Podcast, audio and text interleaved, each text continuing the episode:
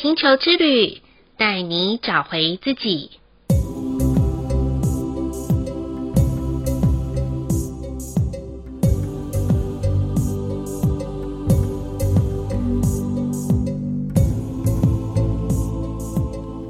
第五十九集的蓝鹰波符是五十二天喜悦的绿色城堡的第三个十三天周期。很快的哦，我们即将进入两百六十天左耳经历的尾声，同时啊，也要迎接农历新年的来临。这一次，我们要一起飞高高的看自己，认识自己的全貌，试着从未来的角度、眼光，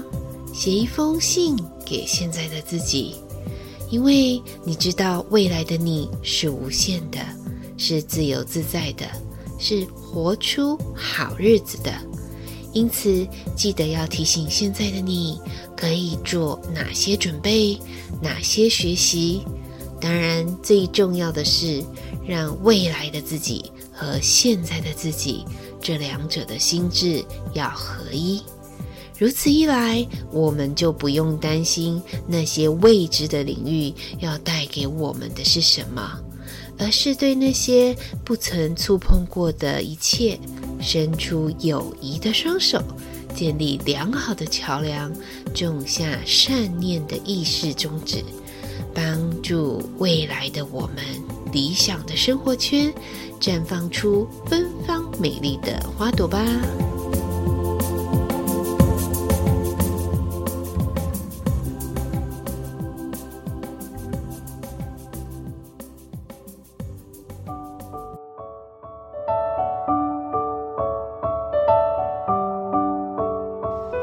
亲爱的朋友们，欢迎收听玛雅星球之旅的频道，我是 Joanna。上一个埋风波符，我们跨越了西洋历的二零二二年到二零二三年。这一次的蓝鹰波符啊，我们会迎接即将到来的农历新年，时间就是这么的将将好啊！每到年度的跨越，就是我们做总检讨，还有做新计划的好日子。每次啊，只要到蓝鹰剖腹的时候，我都会有一种好像站在高塔上面看蚂蚁的感觉。那个蚂蚁不是别人哦，其实就是我们自己。就好比，如果我们都只有在平面的位置，每天庸庸碌碌的忙工作、忙生活，然后啊，常常有一些事情其实是听不见也看不到的。但是，当我们站在高塔上面去看自己的时候，都可以一眼看出此路不通，该转弯，或者是明明前面有一块空地值得我们去开垦，却因为啊，平面上面我们所看到眼前的都是满坑满谷的泥泞，就不愿意弄脏身体继续前进。但其实不知道，原来坑坑巴巴泥泞的背后，其实啊是一片值得开发的净土哦。只是我们实在是小看了自己的能力。所以啦，如果你是一个想要在农历年前，然后想要在农历年后要大要进的人，那么，请在蓝鹰波符的十三天，让自己站在不同的高度，看见那个不凡的自己吧。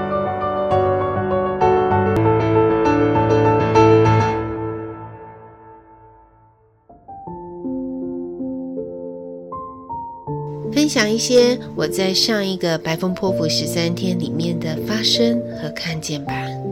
记得上一集的节目里面，我有提到白风波符啊，其实跟吃很有关系。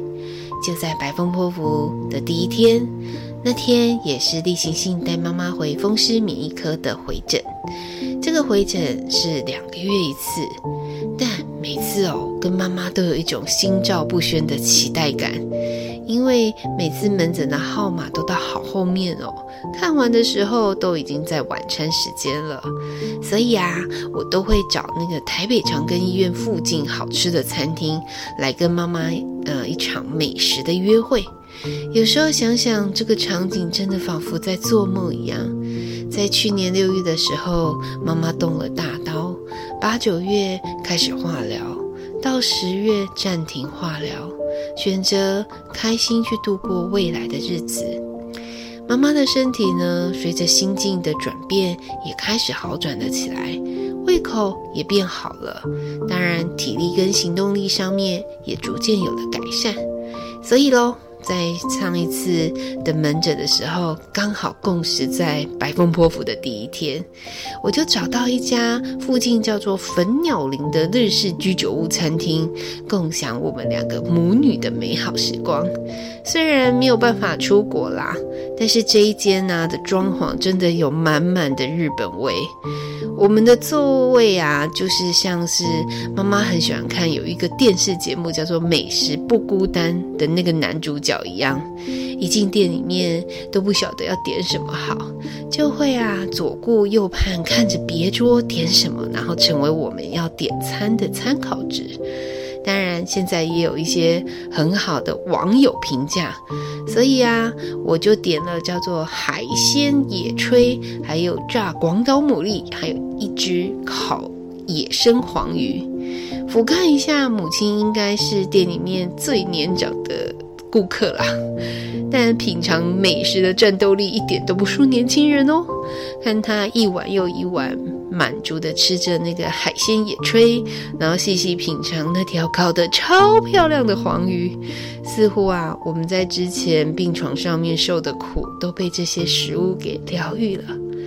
就在那个当下，我的心也感到了满足，还有成就感。回想当时在病房里面，我跟妈妈都不敢往后想未来的日子该怎么过。甚至于当时已经做了最坏的打算，但我发现，只要彼此的心都建立在希望看见对方笑容的同时，那个活着的力量就会出来了，不是吗？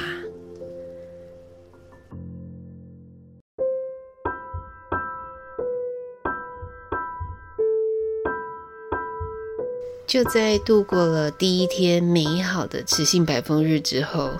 如果大家还有一点记忆的话，我说过啊，白风波符跟沟通的连接也很有关系。所以啦，就在白风波符的第二天挑战日的时候，家里的两位老大大吵了一架，而且还吵得很深沉呢，唤起了许多过去的疮疤。先别说导火线是谁啊，或者是什么样子的事件，虽然吵起来的时候有非常多情绪层面上的字眼和冲动的肢体行为，但终究破坏与建设之间都站在同一条线啦。一个人单身过日子是可以很自由的，但是两个人建立家庭过日子就会有很多挑战。尤其有很多话隐忍了多年都不说，或者是每一次争吵的时候都带着刺来对立着彼此。我想这样子渐渐的都对彼此有很大的伤害，甚至啊都会成为下一次吵架的原子弹。当然，这次父母的吵架的场面内容其实都差不多啦。但我发现过去的我对于这种争吵是很害怕的，也会选择逃避，还有离开，甚至于很冷漠的去面对。但这次的我发现我选择跳出来了，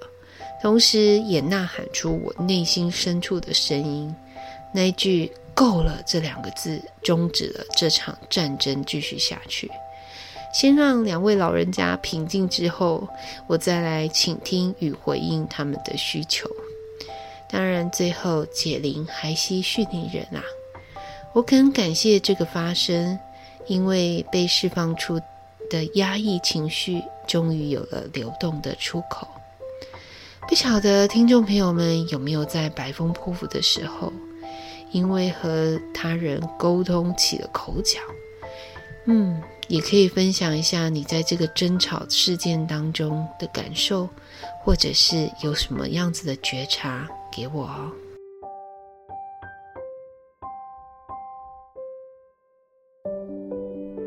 再来一个，在白风波符里面，我想分享给大家的喜悦，就是我在这十三天烹煮了很多未曾尝试过的料理。刚好在这段时间参加了一个朋友的庆生会，发现他用香料煮姜黄饭，还有香料奶茶，深深打动了我的味蕾。之后啊，Joanna 就爱上这个香料了。所以疯狂的到中药行买完各种香料之后，回来也一样画葫芦了，做了姜黄饭、香料奶茶，同时还加码了热红酒。在二零二二年要跨越二零二三年的那一晚，我煮了一锅古早味的雷霸蒜排骨汤。发现啊，白风波符引导了我透过食物的香气带来的疗愈感。不论先说好不好吃啦，我想表达的其实是一份爱。过去的我是多么的幸福，因为 Joanna 的妈妈是一个料理高手。以前我从来都不会想过要煮饭给家人吃，因为煮不出妈妈那一份好吃的味道。但是我后来我告诉了自己，我比任何人都幸运的可以亲手煮料理给父母吃。让食物的味道成为我们心靠近在一起的管道，同时也圆满心中想完成的，不留遗憾在彼此的生命岁月里。所以喽，我也在录这一集的节目前一天，与妈妈携手卤出了一锅张妈妈最令人怀念和回味的猪脚。这一次啊，妈妈告诉我她是二厨。我才是主厨啊！因为动大刀过后的她，用菜刀的力道已经不如从前。但我的回答是：你永远啊，就是我们家的主厨，因为你煮出来的食物都是引领孩子们回家的味道啊！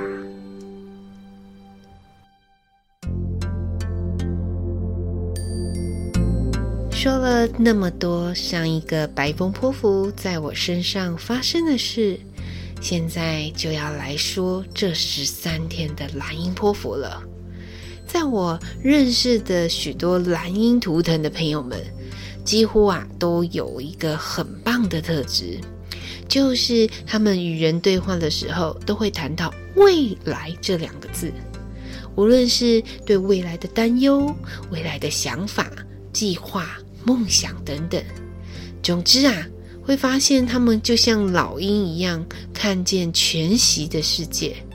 如果你的生命里面比较多那一种船到桥头自然直，或是过一天算一天的想法，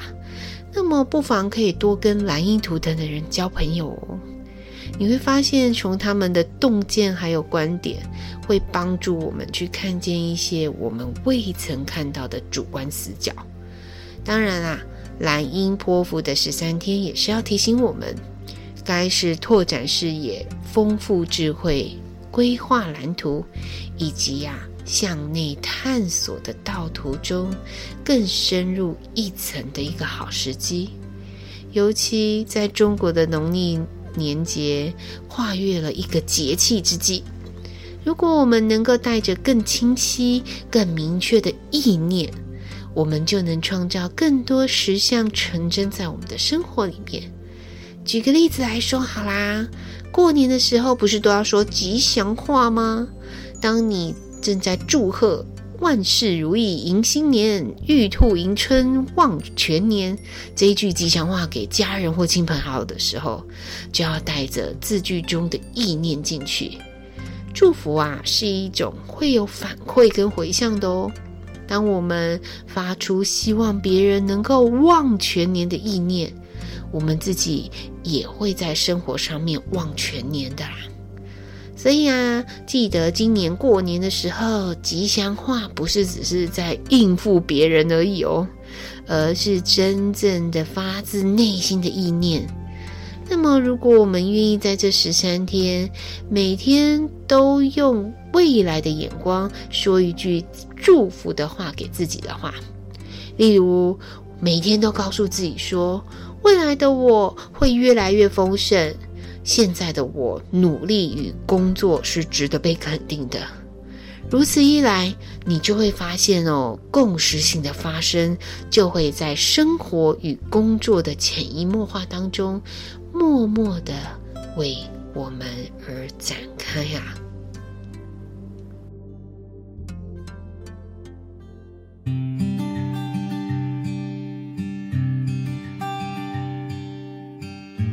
除此之外，想要再提醒大家，可以在蓝鹰波符的十三天做另外一个练习，就是不批评这三个字的学习。在讲求高效完成事情与解决问题的年代，我们的身上啊，往往已经有很多自己带的答案，还有框架。所以很自然的会因为过往的经验，还有学习的智慧，成为我们批评自己或他人的方式。有时候我们会不自觉的挂在嘴边说：“哎呀，你那个不行啦，行不通的。”或者根据一些挫败的经验，会斩钉截铁的跟别人说：“这不可能会完成。”但是，往往我们越是这样回答，我们越容易会忽略了事件当中的细节和真相哦。尤其是在亲子关系当中的对待里面，父母亲和小孩之间，如果长期处在一个家长啊老是倚老卖老，然后孩子得不到新的尝试和体验时，彼此的信任感就会渐渐的疏离。那么建议大家可以在蓝鹰波符的十三天，每天只要花一点点的时间就好，来练习一个叫做在内在视野当中的飞翔。什么叫在内在视野当中的飞翔？就是无论在生活当中遇到任何的事情，自己去觉察一下内心燃起的第一个念头，先不要表达哦。因为很有可能又是一个批评，可以练习让自己越来越快的去抵达到内心的宁静之处。因为当我们平静的时候，那就是我们看见真相的时刻了。就举刚刚父母亲跟小孩子的例子来讲好了。如果小朋友提出了一个过去曾经发生不好经验的需求，与此同时，父母亲就先不要表达在那个脑海中浮现的念头，搞不好爸爸妈妈的心里就很想说：“你傻了，根本不可能会完成嘛。”相反的，爸爸妈妈可以先练习抵达到内心的宁静之处，反先反问自己：为什么小朋友会再度提出同样事件的需求呢？这时候就可以比较知道孩子真实的想法和内心渴望的需要了。当然啦，这不是一次两次就可以达成的，考验的会是父母亲扬升的情绪和平静的速度哦。所以啊，我们可以在一次又一次分裂的状态当中，再度的合而为一。去启动一些内在真正的创造力，就像啊，我们如果能够把每一次事件的发生，就当做一个新生儿的出生，允许那些老我的一些习气、想法，就这样子的死掉了，这样你才有机会去拥有无限可能的自己。并且从这些旧我当中去破茧而出。相对的，不论你现在的人生角色到底是扮演的在哪个地方，都可以创造出那个新生而且又富有生命力的自己哦。